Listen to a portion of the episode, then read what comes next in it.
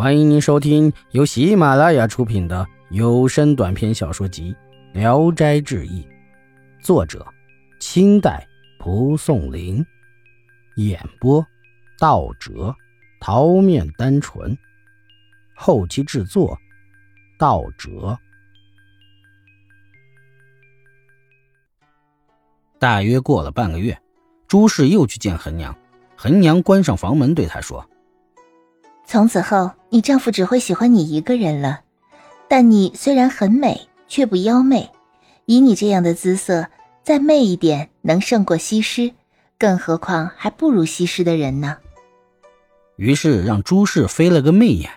恒娘纠正说：“不对，毛病出在眼眶上。”让朱氏笑了一下，又说：“不对，毛病在左腮上。”于是，恒娘自己秋波送情，又嫣然媚笑，让朱氏模仿。朱氏一连学了几十次，才大致模仿的和恒娘一样。恒娘说：“你可以回去了，照着镜子仔细演习。我的方法就是这些了。至于床上功夫，关键在随机应变，投其所好，这不是言辞所能表达的。”朱氏回去，完全按照恒娘教的去做。洪大业果然被迷得神魂颠倒，唯恐遭到朱氏的拒绝，每天天不黑便和朱氏调笑，不离开朱氏的房子半步，赶也赶不走。朱氏却更加善待宝黛，每次在卧室中宴饮，都招呼宝黛同榻而坐。但洪大业却觉得宝黛越来越丑陋，越来越看不顺眼，经常是酒还没喝完，就让宝黛走开。朱氏把丈夫骗到宝黛房中，再锁上门。洪大业也是一夜都不理宝黛，从此后，宝黛开始恨洪大业，常常对人怨骂。洪大业听说后更讨厌他，渐渐的就打骂起宝黛来。宝黛羞愤不堪，索性破罐子破摔，整天拖着双破鞋，头发乱蓬蓬的，像柴草一样，再不成人了。一天，恒娘问朱氏：“我的法术怎么样？”朱氏说。妙倒是很妙，但弟子我却解不透其中奥妙。先是要放纵男人，这是为什么？恒娘道：“你没听说过吗？人都是喜新厌旧，重男轻义。男人宠爱小妾，不一定是因为她生得美，而是刚娶进门觉得新鲜，又难得同床一次，就更增加了这种新鲜感。现在放纵她，让她尽情享受。”山珍海味也有吃厌的时候，更何况还是野菜羹呢？朱氏又问：“先毁了盛装，又再盛装炫耀，这又是为什么？”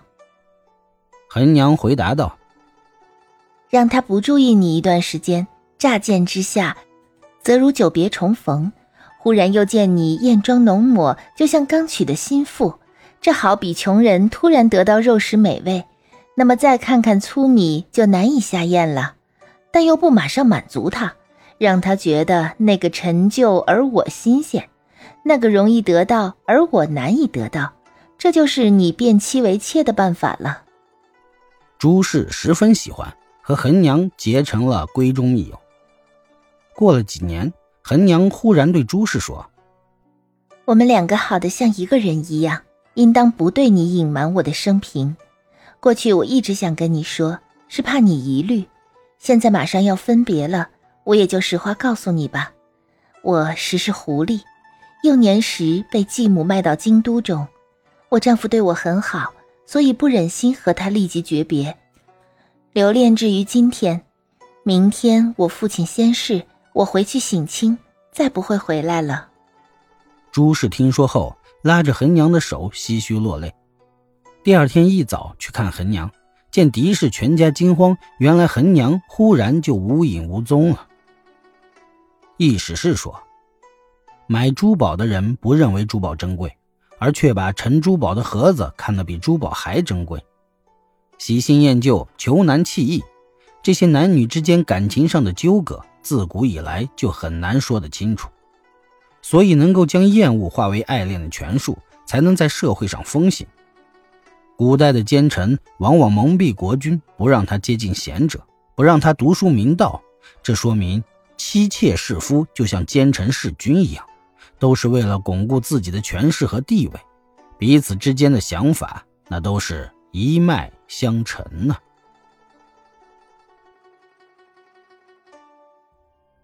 本集演播到此结束，谢谢大家的收听，喜欢请点赞、评论、订阅一下。